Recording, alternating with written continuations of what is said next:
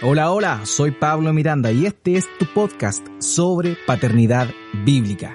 Soy cristiano, esposo y padre de cinco hijos. Sirvo a Dios como pastor y no soy un padre perfecto, pero confío en Dios y en su bondad. Sin duda, queridos, la crianza no es algo sencillo, pero Dios por intermedio de su palabra nos da principios y ordenanzas que nos permitirán llevar a cabo nuestra misión sin morir en el intento. De eso se trata este podcast. Estimado, te invito a que apartes estos minutos, tomes tu taza de café, té o mate y meditemos juntos en el tema de hoy. Y esto comienza así. Hola, hola, bienvenidos a este cuarto episodio de este maravilloso podcast sobre paternidad, paternidad bíblica. Y nuevamente me encuentro junto a mi amada esposa, la más hermosa del mundo, Cote Salgado. ¿Cómo ha estado usted, amor de mi vida? Aquí estamos una vez más junto a ustedes para compartir sobre paternidad. Paternidad bíblica. Paternidad bíblica, por supuesto, lo más Claro. importante. Sí, es importante esto porque va a encontrar por, eh, por otro lado un montón de información. De hecho, los mismos eh, podcasters, eh, ahí usted encontrará harto sobre esta materia, pero lo que hemos querido hacer es algo distinto, algo enfocado en la escritura. Eh, y evidentemente principios que extraemos de ella que vamos a estar utilizando durante este peregrinar en este hermoso podcast, como les decía. La semana pasada hablamos de este famoso concepto de la instrucción y vimos las directrices que la escritura nos da con respecto a él. Dijimos, ¿cierto?, que este pasaje, que es el más famoso, Proverbios 22.6, donde se habla de instruir a los hijos, eh, tenía que ver con dedicar a los hijos, encaminar a los hijos a, un, a una meta, a un objetivo. Ahora bien, eh, dentro de esta temática de la, de la instrucción, tenemos que tener algo sumamente claro. Como padres siempre estamos instruyendo a nuestros hijos. Incluso cuando no lo hacemos bien, cuando no lo hacemos bajo los parámetros bíblicos, aún así los estamos instruyendo. Y por eso el tema de hoy tiene que ver con esto, instrucción negativa. La instrucción negativa, de eso vamos a estar hablando. Lo que apuntamos eh, en el episodio anterior era hacia eh, el compromiso a tomar una instrucción positiva, pero hoy vamos a estar hablando del otro lado de la moneda, lo negativo. Así es, tú lo has dicho, estamos siempre enseñando como padres, ya sea correcta o incorrectamente, siempre estamos enseñando. Sí, hay varias formas. Lo podemos hacer por intermedio de las normas que le imponemos, Ujú. ¿cierto? Cuando le, les ponemos normas, les ponemos márgenes a nuestros hijos, le estamos enseñando. Pero también lo hacemos con aquello que le permitimos hacer. O sea, no solo con lo que les marcamos, sino también con aquello que le permitimos hacer. Le estamos dando una, una, una señal de cómo es que ellos van a ser eh, instruidos. Y esto es eh, relevante, ¿ya? Todas las cosas negativas que nuestros hijos hacen tienen que ver sí o sí con nosotros, ¿ya?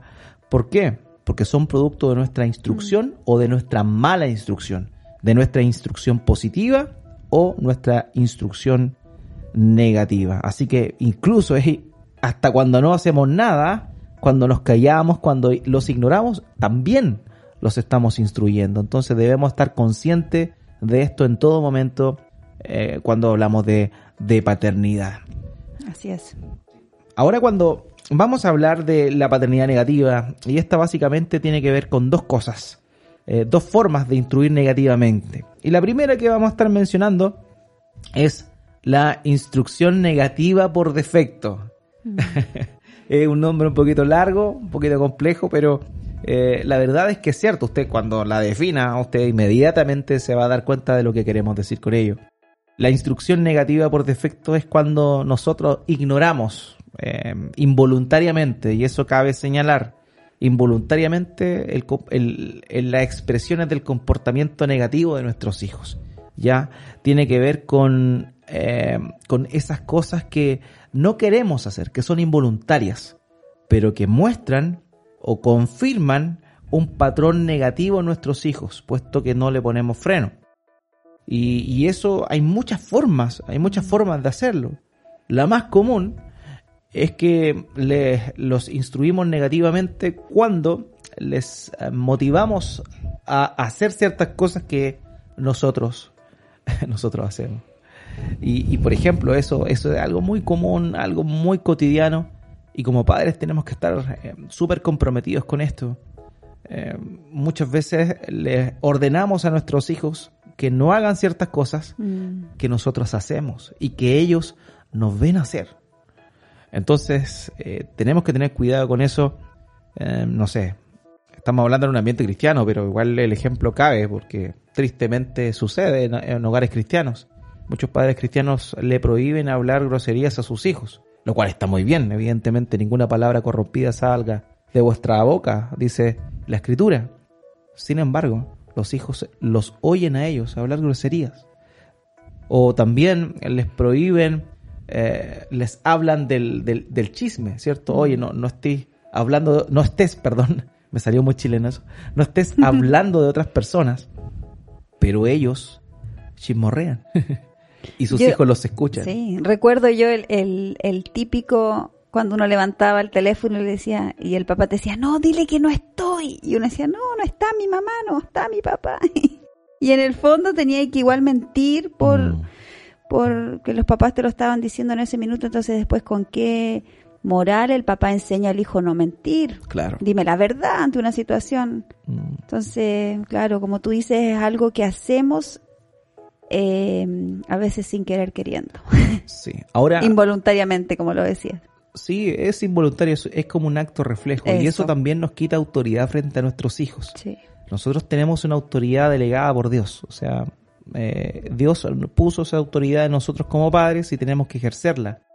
Pero ya lo mencionamos en episodios anteriores, esa autoridad puede ir decreciendo desde la perspectiva de nuestros hijos cuando ven que nosotros no somos lo que le pedimos a ellos que sean. Mm. Entonces, el compromiso de nuestra parte para cumplir con nuestra misión de instruirlos en el camino, en, el camino de ellos, pero también de vivir ese camino. No podemos pedir lo que nosotros no podemos cumplir.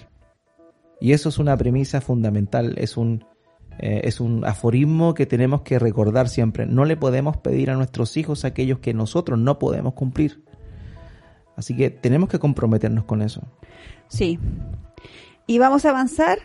Sí. Vamos a ir avanzando entonces con esto. Eh, hay algunas razones por las cuales nosotros eh, realizamos esta instrucción negativa por defecto. Eh, una de ellas es porque muchas veces estamos tan ocupados en nuestros propios temas, en nuestros propios asuntos, en la atención, la vida cotidiana nuestra, hoy por hoy es, sumamente veloz, es vertiginosa. Y eso hace que muchas veces estemos tan ensimismados en nuestros asuntos que no prestemos la atención debida, de, a nuestros hijos. Sí, lo hemos mencionado anteriormente, pero es, eh, es demasiado eh, vivido, es muy diario en uno, mm. estar ocupado en el quehacer y muchas veces hacer vista gorda o evitarse, no sé si estáis en la cocina revolviendo la olla y sabes que algo pasó, una situación, dejarla pasar porque en ese momento no la puedes atender. Y es algo muy común, muy común que nos pasa. Sí, sí, eso es, esa es una de las razones más, más cotidianas, sobre todo en el ritmo de vida que vivimos mm. hoy. De pronto, a mí me pasa en lo personal eh, estoy haciendo algo y escucho papá y es como que, oh, tengo que atenderlo. Y de verdad, o sea, yo amo a mis hijos, quiero lo mejor para ellos, pero de pronto estamos tan metidos en nuestras cosas que tenemos que estar concentrados, pero llegan los hijos y necesitan la atención y nosotros muchas veces los ignoramos. Entonces, tenemos que estar comprometidos con eso y eh, tener mucho cuidado porque por causa de estar tan eh, sumergidos en nuestros quehaceres, podemos eh, dar una señal a nuestros hijos que eh, de que no estamos preocupados de instruirlos correctamente. Una instrucción negativa. Esto es instrucción negativa. Lo otro, muchas veces nos cansamos de repetir lo mismo. Le damos órdenes a nuestros hijos, ¿cierto? Le decimos, eh, no sé, no seas desordenado o una vez que han comido, ¿cierto? Les pedimos que retiren su, su plato de la mesa, su servicio de la mesa, eh, y esas son instrucciones que nosotros le damos, pero de pronto no lo hacen, no lo hacen, no lo hacen y llega un punto en, cual, en el cual nos, nos cansamos tanto de repetir lo mismo que ya no, no, no lo queremos hacer. Yo creo que todos los papás nos pasa que decimos lo mismo, yo creo que si hiciéramos una lista, decimos lo mismo todos los días, no hagas esto, Mm. hace esto, no. Entonces, es importante la repetición, es muy fundamental. También lo habíamos comentado Sí. anteriormente, porque sin ella eh, es muy difícil instruir. Sí. Y el tema es que nos cansamos porque también pasamos rabia muchas veces. O sea, nuestros hijos eh, eh, sabemos, más encima sabemos que ellos lo hacen intencionadamente Mm. porque eh, no olvidemos esta premisa fundamental. Nuestros hijos siempre nos están midiendo. Mm, Entonces, cuando nosotros le- les instruimos en algo, eh, lo hacemos y ellos ven que no lo volvemos a hacer, no lo volvemos a hacer, se aprovechan y siguen haciéndolo. Entonces, no nos cansemos de, de repetir, repetir. no nos cansemos de repetir la- aquellas cosas que son eh, necesarias recordar. Lo otro, ser, con- ser constantes en repetir también nos va a traer fruto. sí, quiero un poquito mencionar que cuando nosotros, nuestros hijos van creciendo y hemos hecho bien la repetición, cada vez esos espacios van a ir siendo más, más largos. O sea, ya Mm. no va a ser tan necesario repetir tantas veces como lo hicimos cuando eran pequeños. Así que va a haber un fruto, es cierto. va a haber un fruto. Así que hay que... nos no hay pasa que- a nosotros con nuestra hija mayor que eh, nuestra hija mayor normalmente eh, ya está grande, pero cuando era pequeña fuimos súper rígidos en muchas cosas con ella y reiteradamente le mencionábamos, le mencionábamos, le mencionábamos. Entonces hoy ya esas cosas las asume. Ya no es necesario repetirlas tanto, pero para ellos fue eh, se requirió eh, ser constante en, la- en una etapa temprana. Mm. Entonces, claro, si somos hacemos bien el trabajo ahí, nos va a ser más fácil cuando ya sean más grandes. Hay esperanza. Sí. Y nuestro último punto es la flojera. Sí, muchas veces no hacemos cumplir las normas simplemente porque nos da flojera, nos, Nos da, da pereza, pereza. pereza, como dicen los colombianos. Qué pereza. Nos da pereza, ¿por qué? Porque, mm, eh, no sé, eh, queremos descansar. eh. Estamos cansados, Sí. vivimos en un mundo que, que en, en el día a día que nos cansamos, o sea, Mm. nuestras obligaciones, nuestras tareas son muchas. Hoy día el tema de estar en casa, uno piensa, no, es que tenemos más libertad y es al revés, o sea, tenemos mucha más responsabilidad las tareas de los niños, las obligaciones diarias. Entonces, hay que admitir que muchas veces nos da flojera. Sí. Y luego de haber mencionado algunas de las razones por las cuales no hacemos cumplir las normas y finalmente estamos dando una instrucción negativa por defecto, eh, también en oportunidades eso se suma a que no asumimos la responsabilidad que nosotros tenemos como padres, el padre, la madre, y de alguna forma la vamos delegando en otras personas. Y eso también hay que, hay que tenerlo presente. ¿Por qué razón? No sé, a quienes tenemos más de un hijo, eh, muchas veces descansamos en, en- en nuestros hijos que son más grandes. Y en los hijos que son más grandes comienzan a, a asumir eh, un rol, un rol, rol de hermano mayor. un rol del ma- hermano mayor y que muchas veces ellos eh, indirectamente eh, van van eh, sobrepasando ese rol de hermano mayor y empiezan a asumir responsabilidades que no les corresponden. Y a nosotros como padres nos es cómodo. ¿Por qué? Porque ya no tenemos que andar nosotros encima. Entonces, Claro. es como... Porque si estoy en la cocina, re- tengo que revolver la, la olla y pasa alguna situación, Mm, eh, a mí me pasa, le digo eh, a mi hija mayor, ¿qué pasó? Mírame, ¿qué pasó? Y ahí uno cae eh, en... Uno le encarga eso. Exacto. Ahora, eso no significa que uno no pueda acudir a sus hijos mayores para que le ayuden en algunas cosas particularmente. Lo, lo que se trata es que nosotros no podemos delegar la Mm. responsabilidad de instruir a los otros hijos en un hijo. Claro. No podemos hacerlo porque es nuestra responsabilidad. Es nuestra responsabilidad. Entonces, eh, instruimos, ¿cierto?, de forma negativa, por defecto, cuando permitimos que otras personas asuman ese rol. No solo pasa con los hijos mayores, también pasa con Abuelos. los abuelos, ¿cierto? Aquellos que tienen, eh, que viven con los abuelos, sabemos que hay muchas personas que están en esa condición, eh, y también quienes los abuelos son muy cercanos y pasan tiempo prolongado con los hijos, o también Algún se da, cuidador. sí, sí, o algún cuidador de los hijos, Claro. se, da como que uno comienza a delegar ciertas responsabilidades en ellos. Y eh, eso es un momento propicio para, mm, para que nos equivoquemos. Y eso trae confusión en el niño, trae confusión en el hijo, Mm. porque empieza a confundir los roles, los papeles, quién tiene autoridad al final. Eh, empieza a cotejar el, niño dentro de su, de su desarrollo, de, su mente de, de niño. Entonces es muy necesario tener mucha consideración con eso.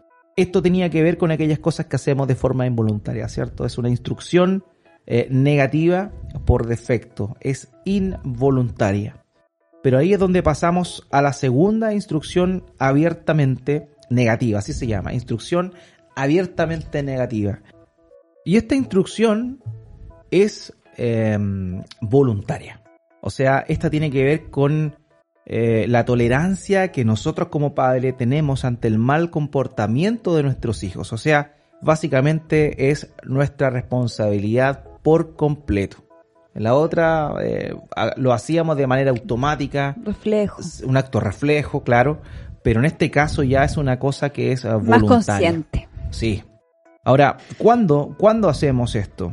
¿Cuándo es que nosotros inculcamos patrones negativos en el comportamiento o cuando eh, les dejamos a, a nuestros hijos eh, seguir en este patrón de desobediencia? No olvidemos que somos los padres quienes debemos enseñarle o obedecer a nuestros hijos. Entonces, cuando hacemos ciertas cosas eh, de una forma eh, directa, les estamos diciendo, oigan, no nos obedezcan. Mm. No es tan importante hacerlo. Y, y hay muchas cosas, hay muchas situaciones y aquí es donde vamos a dar varios ejemplos de la vida cotidiana y también de nuestra propia experiencia, porque eh, no olvidemos, no somos padres perfectos, somos padres que fallan y que estamos en este peregrinar. Eh, estamos eh, interesados en, en aprender, en seguir recordando y compartir con ustedes, pero también nosotros estamos viviendo todo esto. De hecho, somos los primeros en, en aprender y en sacar lección de todo lo que estamos hablando acá. De todas maneras, una de las cosas que, que es necesario eh, tener bien en cuenta es que nuestros hijos van a, mm, a, a ver siempre nuestras reacciones frente a cómo ellos responden a nuestra instrucción o a, a nuestras órdenes. Y es por eso que lo primero que debemos hacer es enseñar desde el principio a nuestros hijos que deben obedecer una orden la primera vez que ésta se emite. O sea, a la primera tiene que haber obediencia a nuestros hijos. Bastante, bastante difícil lo que tú dices, pero yo creo que a todos nos ha pasado. Recoge los juguetes, recoge los juguetes, recoge los juguetes. La tercera, La una le tercera. cuenta, la mamá le cuenta al hijo, "Uh, ya Sí, va una, ya esta es la ya tercera. te dije una vez. La segunda, oye, ya pues, ya pues si ya te dije, ¿o no? Ya, la tercera va con castigo. Eso. Y ahí típico que uno como padre comete ese error y finalmente eh, incurre en eso. ¿no? Esto me recuerda a un libro que la- las hermanas normalmente leen que se llama No me hagas contar hasta tres, que es de una hermana llamada Ginger, Ginger Haber, según, según tengo entendido. Y claro, no me hagas contar hasta tres. No, la instrucción debe ser dada y la obediencia debe ser inmediata. Y Mm. tenemos que eh, estar atentos con eso, porque nuestros hijos, como lo mencioné, constantemente nos están midiendo. Ellos están viendo hasta dónde pueden llegar, Est- están viendo hasta qué punto pueden manipularnos. Ellos están tranquilos porque saben que viene una segunda advertencia, una Mm. tercera. Entonces hay que tener ojo con eso. Sí, a la primera nomás, señores, a la primera nomás. Una instrucción y la obediencia. Nada más, no debemos dar mayor oportunidad al respecto. Lo segundo es que muchas veces permitimos que nuestros hijos nos obedezcan luego de haber dado una instrucción y luego de eso haber cambiado el tono, ¿cierto? Pegar un, un grito. Una algo- mirada. es que la mirada ya a esta altura, una mirada, un grito y una amenaza. Eso. Y muchas veces le decimos una vez y nuestros Mm. hijos no obedecen, entonces nuestro acto reflejo es añadir una segunda, pero a esta cambiarle el tono y eh, decir, oye, haz esto, si no lo otro. Recoge los juguetes y no te vas a quedar sin galleta. Exactamente. ¿Cierto? Entonces, eh, ¿qué pasa? Nuestros hijos ya no nos obedecen por la orden que le dimos, no nos obedecen porque los padres, eh, los agentes de autoridad, les dieron una instrucción, sino que lo hacen por miedo a la consecuencia de no obedecer. Y esto es lo mismo que sucede con el, con el tema del, del arrepentimiento, ¿cierto? Y del pecado, del pecado de contrición y atricción. El arrepentimiento de contrición es aquel verdadero arrepentimiento, el cual cambia mi visión del pecado, mientras que el arrepentimiento de atricción tiene que ver con aquellos que se arrepienten, les da remordimiento haber hecho algo, pero básicamente por la consecuencia que trae ese haber cometido ese pecado. Y eso muchas veces se traslada a lo que estamos viendo ahora de la obediencia de nuestros hijos. Entonces, a nuestros hijos no, no les duele eh, desobedecernos porque nosotros les ordenamos algo y ellos fueron desobedientes, sino que muchas veces lo que les duele es el castigo que les vamos a dar por no obedecernos. Claro. Tenemos que eh, hacerlo así, de verdad. Sé que esto no es fácil, queridos, esto implica un, un temple como padres realmente firme, realmente firme. El hecho de decirle una sola vez y de siempre decirle, esto te lo voy a decir una sola vez, a la próxima eh, vez, esto ya es una desobediencia deliberada y, bueno, vendrá la reprensión. Pero es importante que le demos la instrucción una sola vez y no esperemos a que le vaya, lo amenacemos. A mí me pasa desde hace un tiempo que, mm, no sé, típico en los niños, eh, con el cambio de hora, ¿cierto? Quedaron eh, es raro esto, como que está más oscuro, pero los niños en vez de darle sueño, como que se prenden. Entonces uno los va a acostar a cierta hora le dice, bueno, se van a dormir. Yo no quiero, esto lo digo yo personalmente, cuando luego que voy a, hablar con ellos, conversar con ellos, orar con ellos, antes de dormir, le digo, no quiero ninguna palabra más. ¿Entendido? Sí, papá, perfecto. Y luego escucho murmullos en la pieza. Yo ya no vengo a... Ojo que los niños son más habladores que las niñas. Sí, curiosamente. Por lo menos en nuestro caso. En nuestro caso, estos niños son buenos para conversar. Yo llego y yo no lo amenazo. Ahí ya, básicamente, la reprensión inmediatamente. O sea, no, no hay... No, no, no hay otra oportunidad. ¿Por qué? Porque hubo una conversación. Les dije, esto es así, sí papá, sí papá. Entonces entendieron. Entonces uno asume que la próxima ya no, no uno no va a ir a advertirle, ya, por favor, cállense, no. Entonces eso es relevante, ya, eso es muy importante. El otro punto que vamos a estar hablando es que eh, no debemos exigir la obediencia solo en ocasiones, sino que siempre. Siempre debemos exigir, no simplemente en ocasiones especiales, no cuando están los abuelos, no cuando están, sino que siempre.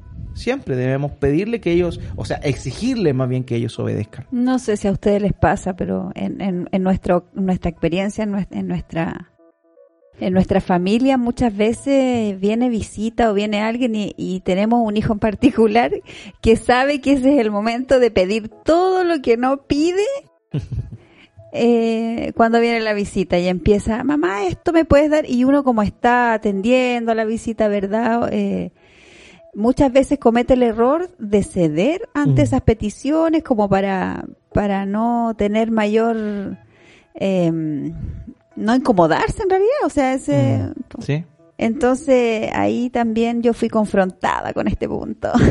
Sí, siempre tenemos que enseñar a ser obedientes. Ellos tienen que obedecer siempre, no aprovecharse de ciertas, ciertas instancias para em, sacar beneficios. No olvidemos. Porque son muy astutos saben que muy muy que la mamá en este caso va a decir que sí entonces saben que hay algo importante que quiero mencionar porque quizá usted puede decir oye pero qué, qué radical o que las cosas que están diciendo como como como tan fuerte porque honestamente no tiene mucho que ver esto con, con esta nueva disciplina positiva que está eh, marcando tendencia dentro de los conceptos de paternidad somos lo menos popular, mi amor, créelo. No. cuando hablamos de paternidad bíblica es súper poco popular porque primero nosotros los padres tenemos que estar sujetos a Dios y también enseñarle a nuestros hijos a sujetarse a Dios. El punto es que eh, la manera en la cual un niño ve primero a Dios es a través de nosotros los padres. O sea, imagínate, mm. tú como padre lo que más quieres es que tu hijo obedezca al Señor Ahora, si tu hijo no te obedece a ti, ¿tú crees que va a obedecer a Dios? Definitivamente no lo va a hacer. Entonces tenemos que enseñarles a obedecernos a nosotros, obedecerles a nosotros. Ellos tienen que obedecernos. Mm. Y si les enseñamos a obedecernos a nosotros, les va a ser más sencillo cuando tengan a Cristo en sus vidas, porque sabemos que nuestros hijos no son, no nacen cristianos, nacen muertos en sus delitos de pecados, pero cuando ellos sean alcanzados por la gracia de Dios, para ellos le va a ser más fácil obedecer. Le va a ser más fácil. A mí me pasa que tengo varios eh, hermanos conocidos que ellos, eh, ellos han sido instruidos en alguna casa matriz, en una fuerza armada o en alguna, eh, alguna instrucción marcial, llamémoslo así. Y muchos de ellos me, me han dicho que no, los, no les es tan difícil asumir los mandatos de Dios. Porque ya tienen una cultura de obediencia sin, sin objeción. O sea, en el ejército, eh, cuando un superior da una orden, la que sea, aquel que está bajo el mando de esta persona va a acatarlo, no va a cuestionar la... la, la... Entonces, para ellos es, es más fácil poder obedecer a Dios porque estuvieron bajo eso. Entonces nosotros como padres somos los primeros entes que le van a mostrar la autoridad y debemos marcar ese precedente. Si hacemos bien ese trabajo, no va a ser tan traumático para nuestros hijos cuando estén en Cristo, cuando llegue ese momento que todo padre añora, que su hijo conozca al Señor, eh, le obedezca, ¿ok? Así es. Sí. El otro punto importante, padres, igual tiene que ver con el ejemplo que mencionaba recién. Padres, no debemos dar explicaciones de las órdenes que estamos dando. Ya, y esto sí que tiene que súper confrontacional con la disciplina positiva. La disciplina positiva dice lo siguiente. Un ejemplo le voy a dar. Eso es lo que dice la disciplina positiva de la psicología contemporánea con respecto a paternidad. Dice lo siguiente. Mira, cuando esté lloviendo, cuando esté lloviendo, no le digas a tu hijo autoritativamente lleva el paraguas, sino que dile, hijo mío, está lloviendo, sí. ¿Quieres mojarte? No. ¿Qué crees tú que debes hacer para no mojarte? Ah, llevar el paraguas. Entonces ahí ellos dicen que estás haciéndolo bien porque tú no, tú eres un guiador, tú no eres un agente de autoridad. Eso es lo que la disciplina positiva señala el día de hoy. Claro. Pero no, nosotros somos padres y tenemos una autoridad delegada por Dios, de manera que no tenemos que dar explicaciones a la hora de dar instrucciones a nuestros hijos. Ellos deben obedecer. Somos agentes de autoridad, de una autoridad dada por Dios, y ellos deben obedecer. Ahora bien, puede que tú pienses que eh, es necesario, no sé, ya tiene una edad, es, es mayor, ¿cierto? Eh, estamos hablando del caso de aquellos que partieron tarde con esto de la, de la, de la paternidad bíblica. Eh, tu hijo ya es mayor y, sabes que entiende, entonces tú vas a entrar a razonar con él o con ella. Pero ante eso siempre tú puedes eh, explicar tu orden. Decirles, ¿sabes qué? Esto va, esto tienes que hacerlo porque va en beneficio tuyo y eso uno lo puede hacer. Pero no te bien esto, tiene que hacerlo después de que el niño o la niña obedeció. ¿Ya? O sea, tú ordenas, el, el niño, la niña obedece y si tú piensas, consideras que sería bueno explicarle la razón por la cual tiene que obedecer, hazlo, pero después que haya obedecido. ¿Por qué? Porque si tú tienes esta, esta, esta conversación antes, va a haber una transacción después, va a haber un mm. muñequeo. Eh, y, no, y son muy, muy vivos, así que en mm. algún minuto van a saber cómo manipular. te van a manipular, van a decir, oye, pero tú dijiste esto. Enseñémosle a obedecer y luego de eso, si lo amerita, demos explicaciones de por qué estamos pidiendo ciertas cosas. Pero no pensemos que estamos obligados a dar, em, a dar explicaciones a nuestros hijos por una orden. Y eso también va totalmente en contra de los patrones que hoy día se están enseñando con respecto a la crianza. Y dejar en claro que la instrucción es para proteger al niño para protegerlo de, los peligros, de todo. Lo que decíamos la otra vez, protegerlo de su propia naturaleza pecaminosa. O sea, lo primero es eso, estamos dando líneas, límites para protegerlo de su propia naturaleza si nosotros no le ponemos límites, límites, perdón, ellos van a hacer lo que quieren. Y eso va a ser terrible para su eternidad. Mm. Así que debemos tener cuidado con ellos. Lo otro, no podemos permitir que nuestros hijos obedezcan cuando quieran. ¿Ya? O sea, si nosotros damos una instrucción y esta instrucción es específica, nuestros hijos deben cumplir específicamente y rigurosamente esa instrucción, queridos. No sé, tú le dices, em, no sé, a tu, a tu, a tu hijo. Les voy a contar lo que nos pasó a nosotros. A nuestra hija. Hija, haz tu cama. Ordena tu pieza. ¿Y, ¿y qué dijo ella? Bueno, en el contexto que lo primero que tiene que hacer cuando se levante, ventilar su pieza, ¿verdad? Y hacer su cama. Entonces ella, ella ponía la excusa de las clases, ahora con todo el tema de las clases online, entonces, no, mamá, que tengo clase. Ya, yo bajaba a hacer otras cosas, luego subía y la pieza y estaba de nuevo la cama. De... Entonces, siempre van a tener excusas. Siempre van a haber excusas de que tengo que hacer esto, no Claro, mamá. ese, que- ese es nuestro próximo punto. El tema es que tenemos que llevarlos a que ellos obedezcan la instrucción en el momento. O sea, haz tu cama. No puede venir a decirte ya en media hora más. O estoy haciendo otra cosa, lo hago luego. ¿Por qué? Porque la obediencia debe ser inmediata. Ese es el punto que estamos tocando.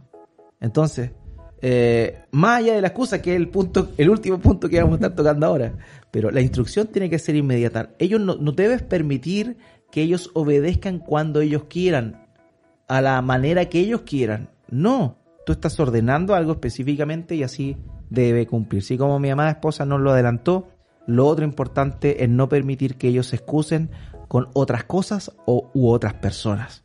¿Ya? Eso es relevante. No debemos hacerlo. Muchas veces nos pasa a nosotros. un nosotros, como son hartos ellos, son cinco, acá tenemos mayoría de niños que, que adultos. Son, son más niños que adultos. y ellos siempre se excusan entre ellos, no, eh, no, mamá, es que mi hermano esto, es que mi hermano esto otro. Y siempre tienen excusa y, y- y se echan la culpa uno con otro. Entonces, ahí también hay que, hay que poner ojo y es un trabajo más arduo, más, más, más largo el proceso de estar ahí re- eh, viendo cada situación particular. O sea, si, si se agarraron a pelear, uno le quitó el juguete, el otro le tiró el pelo, por decirlo.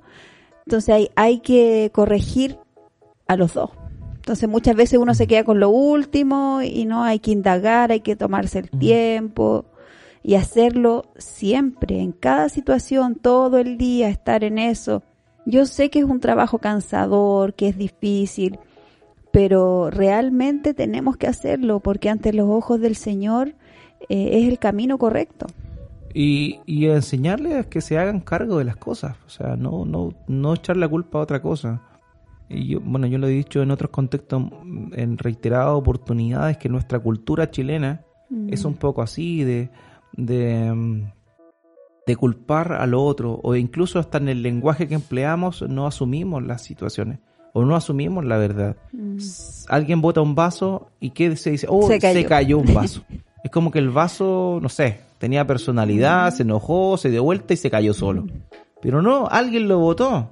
Entonces tenemos que también enseñarles a hacerse responsables de las cosas que ellos hacen. Se me cayó el vaso. Es muy distinto a decir se cayó el vaso.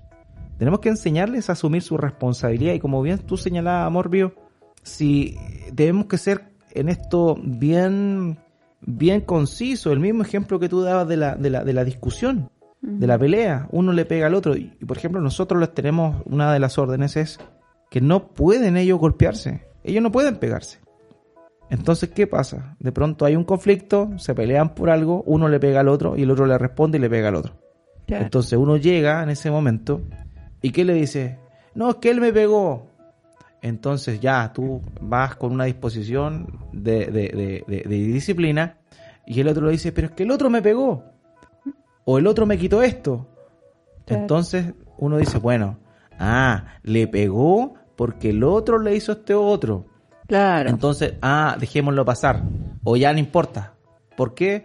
Porque él hizo esto porque el otro le hizo eso. Entonces ahí es donde tenemos que ser claros y decir, no. Yo te dije, no puedes pegarle a tu hermano. Así que, reprensión. Y tú, lo mismo, lo mismo. Eso, a eso, a eso apuntábamos. O sea, no podemos eh, anular la culpabilidad porque hay factores externos que llevan al niño o a la niña a desobedecer una instrucción que nosotros les hemos dado. Mm. Que se hagan responsables de sus actos, como tú bien decías. Definitivamente. definitivamente es algo, algo necesario. Nosotros tenemos que ayudar a nuestros, a nuestros hijos a que se hagan responsables de todas sus cosas. Así que eso es lo que hablamos el episodio de hoy día. Hablamos sobre la instrucción negativa. Primeramente esa instrucción que es involuntaria, ¿cierto? La instrucción negativa por defecto y finalmente esta instrucción abiertamente negativa de la cual somos culpables y qué tenemos que hacer con esto. Punto número uno, doblar nuestras rodillas, pedir perdón al Señor.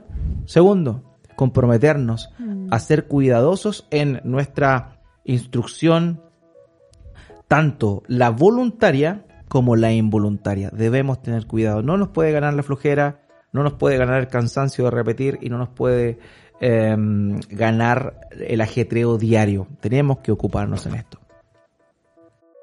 Así es, entonces seguimos, em, vamos a seguir avanzando en el transcurso del tiempo. Eh, les pedimos que nos compartan, que, que, doblen rodillas, como bien decía mi esposo, que tengan una paternidad consagrada al Señor, que le pidan a Él la fuerza, a su Espíritu Santo, para poder cada día enfrentar situaciones tan difíciles que la paternidad nos pone por delante. Sí, es un gran desafío, es, muy difícil, lo hemos dicho hasta el cansancio, lo vamos a seguir diciendo, así que perdónennos por ello, pero esto es así de verdad. Así que eh, los dejamos, gracias por escuchar esto. Sí, un saludo a todos los que nos escuchan, los que nos escriben ahí.